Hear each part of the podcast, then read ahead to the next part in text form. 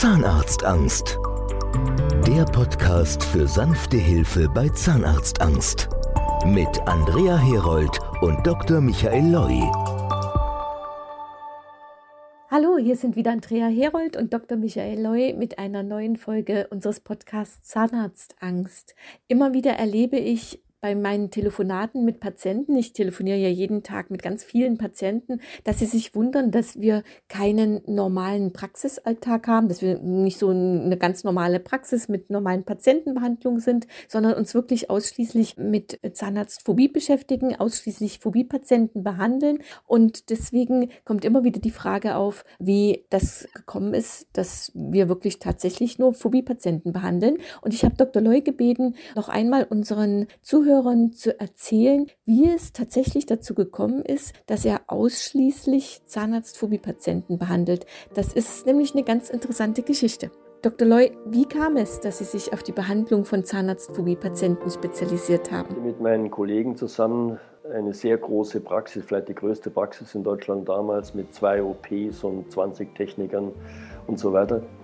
Und zu dieser Zeit behandelten wir als allererste und als einzige in Vollnarkose, Prominente und so weiter.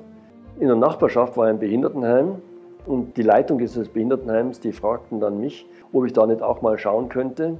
Ich habe das mit Begeisterung angeschaut und auch angefangen, diese Behandlung in Vollnarkose zu machen. Ich habe aber gar nicht geahnt, was da für Probleme auf mich zukommen. Wenn ich das geahnt hätte, hätte ich wahrscheinlich überhaupt nie damit begonnen. Denn die Behandlungen sind viel komplizierter, als man es auf den ersten Blick meint. Damals hat man die Behinderten in Kliniken behandelt, ausschließlich eigentlich, weil es die Narkoseeinrichtung gar nicht gab. Da mussten die Patienten aber eine Nacht vorher anrücken und nach der Narkose auch nochmal einen Tag da bleiben und die Betreuer mussten auch da bleiben und am besten die Eltern auch. Und man hat natürlich nur ganz einfache Behandlungen gemacht. Ich wollte da so machen, dass die Patienten sich danach auch schön fühlen, denn man möchte nicht glauben, aber die Behinderten haben Eitelkeiten. Das Ziel war, die Patienten an einem Tag zu behandeln, dass sie in der Früh kommen und am Abend wieder nach Hause gehen können. Das war unser Hauptziel als erstes. Das zweite Ziel war, dass sie nicht mit Zahnziehmaschinen versorgt wurden, denn die Lücken mussten ja irgendwie geschlossen werden und so einfache Prothesen mit Klammern werden in der Zahnmedizin Zahnziehmaschinen genannt.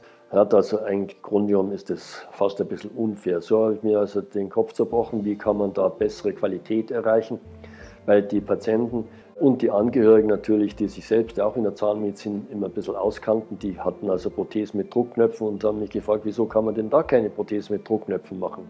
Nur in Narkose war das alles ganz anders und viel schwieriger als beim normalen Patienten, denn es hat geblutet ohne Ende, man hat also Abdrücke nicht machen können, die Bissnamen waren nicht so kontrollierbar, es gab eine Unzahl von Problemen und ich muss sagen, wenn ich vorher geahnt hätte, wie schwer diese Behandlung von Behinderten ist, dann hätte ich es wahrscheinlich gar nicht angefangen. Die Süddeutsche Zeitung hat dann irgendwann mal mitbekommen, dass ich diese Art von Behandlung bei Behinderten anbiete. Das hat es damals überhaupt nicht gegeben. Und dann hat der Chefredakteur gesagt, ich soll einen Artikel über den Dr. Michael Loy schreiben.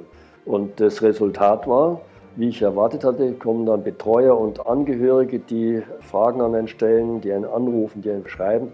Aber das Verrückte war, da kamen auch ganz andere Briefe von Patienten, von Menschen, die anscheinend gar keine behinderten Patienten waren, sondern die ganz normale Patienten waren, die seit vielen Jahren nicht zum Zahnarzt gehen konnten, obwohl das ihr sehnlichster Wunsch gewesen wäre, zum Zahnarzt zu gehen. Diese Patienten haben mir also Briefe geschrieben und ich dachte mir komisch, die kennen sich doch untereinander überhaupt nicht, aber sie schreiben alle das Gleiche. Ich dachte mir, das muss irgendwie, muss das eine Patientengruppe sein, von der wir bisher keine Ahnung haben. Das muss eine ganz neue Patientengruppe sein. Heute weiß ich, das sind Zahnarztphobie-Patienten und zwar nicht so einfache, die man mit netten Worten von der Harmlosigkeit und der Behandlung überzeugen kann, sondern Patienten, die richtig massive Probleme haben, die man überhaupt nur mit Hilfe der Vollnarkose beseitigen kann. Es war irgendwann zum Problem geworden, dass wir in dieser riesigen Praxis ganz normale Patienten hatten und behinderte Patienten und Phobie-Patienten. Es hat sich schnell herausgestellt, dass das eigentlich überhaupt nicht geht. Wir hätten dann drei Wartezimmer machen müssen, drei verschiedene Wartezimmer. Das wollte ich schon mal grundsätzlich nicht, weil ich nicht wollte, dass Privatpatienten und Kassenpatienten unterschieden werden und Behinderte und Nichtbehinderte unterschieden werden und, und so weiter. Das nächste Problem war, dass Patienten, die Zahnarztphobie, die an Zahnarztphobie litten, auf die muss man sich hundertprozentig konzentrieren. Die dürfen nicht im Wartezimmer warten neben anderen, wo einer gerade erzählt, dass er gerade einen Zahn gezogen bekommen hat, sondern er muss im Grunde reinkommen, drankommen und nie Kontakt haben mit anderen Patienten. Wir haben dann sehr früh angefangen, in anderen Städten zu arbeiten. Irgendwo hat es auch Grenzen gehabt, dass Patienten nicht 400, 500 Kilometer anreisen konnten, um zu mir zu kommen. Und so habe ich dann angefangen, in mehreren Städten in Deutschland, in Schweiz, Österreich, Spanien und so weiter, nach Behandlungsmöglichkeiten zu suchen, nach interessierten Kollegen, wo man diese Behandlung dann auch anbieten konnte. Dabei stellt sich allerdings raus, dass die Vollnarkose, die wir in Deutschland initiiert haben, dass die in Spanien gar nicht machbar ist, dass die in Frankreich nicht machbar ist, dass in England nicht machbar ist. Da ist es ganz schlicht und einfach verboten, in der privaten Praxis Vollnarkose anzubieten. Die Patienten reisen dorthin, wo wir diese Behandlungen anbieten können. Das ist im Wesentlichen Berlin, Frankfurt, München, Wien, Zürich. Also man muss unterscheiden zwischen T1, T2 und T3. T1 ist die reine Untersuchung und Beratung. Die können wir machen in München, in Frankfurt, in Düsseldorf, in Köln, in Hamburg, in Berlin.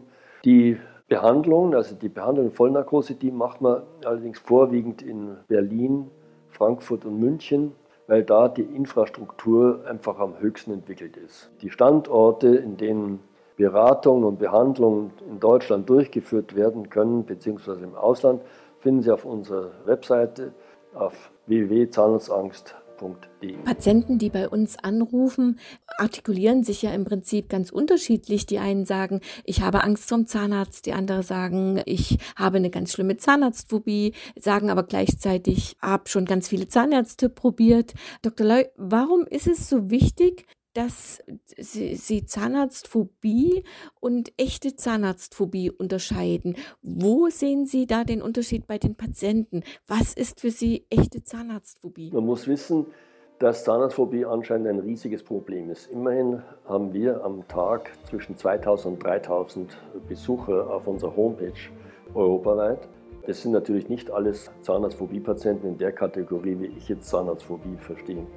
In diesen Vorgesprächen, die wir 3T1 nennen, die von spezialisierten Leuten geführt werden, stellt sich heraus, dass ein Großteil dieser Patienten unsere Hilfe nicht braucht, sondern da reicht ein Zahnarzt, der sich riesige Mühe gibt, der vielleicht mit einem Psychologen zusammen einen Behandlungsbedarf abhandelt, für den man auf jeden Fall keine Narkose braucht. Das sind meistens Patienten, die eine Panik vor dem Zahnarzt haben, also Herzrasen, Zittern, Schwitzen und so weiter, aber die einen winzigen Behandlungsbedarf haben, dem man mit Geschicklichkeit begegnen kann. Die Patienten, die dann überbleiben bei uns, das sind Patienten, die schon im Telefongespräch erkennbar machen, sie haben einen riesigen Behandlungsbedarf, sie waren 10 bis 20, 30, 40 Jahre nicht beim Zahnarzt, sie schämen sich, viele Selbstmordgefährdete geben das schon im Pre-T1-Gespräch an. Das sind dann Patienten, für die wir das besondere Interesse haben und für die wir extra Methoden entwickelt haben, wie man diese Menschen behandeln kann. Das ist ein sogenannter Zahnarztphobie-Patient, aber ganz anders als das, was die Kollegen unter Zahnarztphobie verstehen. Also Zahnarztphobie ist ja nun wirklich sehr schwer zu erkennen.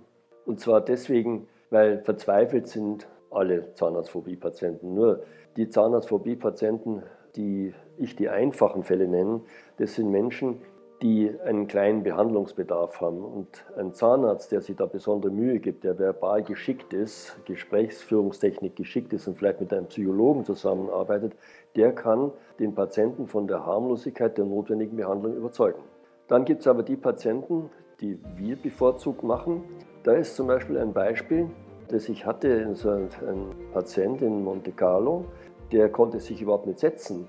Der stand eine Stunde lang vor mir und hat nur geweint der hat sich gar nicht beruhigen lassen. Der hatte aber diagnostische Grundlagen, wo man sagt hat, also das ist doch kein Phobie-Patient. Und seither habe ich immer gesucht, wie kann ich das denn besser diagnostizieren? Und da kam ich auf die Frage, fühlen Sie sich hilflos mit dem Zustand Ihrer Zähne? Das ist merkwürdig, da beruhigen sich sofort die Gemüter, weil damit erkennbar wird, der versteht mich. Das braucht der einfache Zahnarztphobie-Patient nicht. Der fühlt sich nicht hilflos. Der ist schon dankbar, wenn ein Zahnarzt mit ihm passende Worte findet. Ja, das kann ich bestätigen. Wenn man unsere Patienten diese Frage stellt, fühlen sie sich hilflos mit dem Zustand ihrer Zähne. Das ist so ein Punkt, ein Patient, der 10, 20, 30 Jahre nicht beim Zahnarzt war, extrem großen Behandlungsbedarf hat, der ist hilflos, weil er nicht weiß, was er machen soll. Er ist am Ende, kann nicht zum Zahnarzt. Er weiß für sich aber auch, ich kann so nicht mehr weiterleben mit den Zähnen. Das ist keine Lebensqualität. Ich kann so beruflich nichts mehr machen. Ich habe Privatprobleme. Ich traue mich nicht mehr raus, habe keine sozialen Kontakte. Stellen Sie sich die Frage, fühle ich mich hilflos mit dem Zustand meiner Zähne?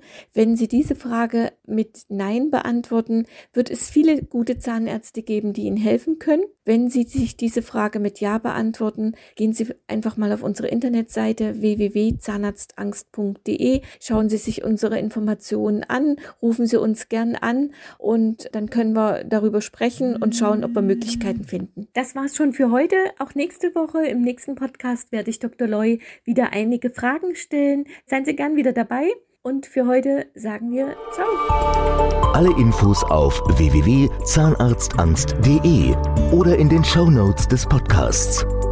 Nehmen Sie jetzt Kontakt auf und bekommen damit die Chance auf ein beschwerdefreies Leben.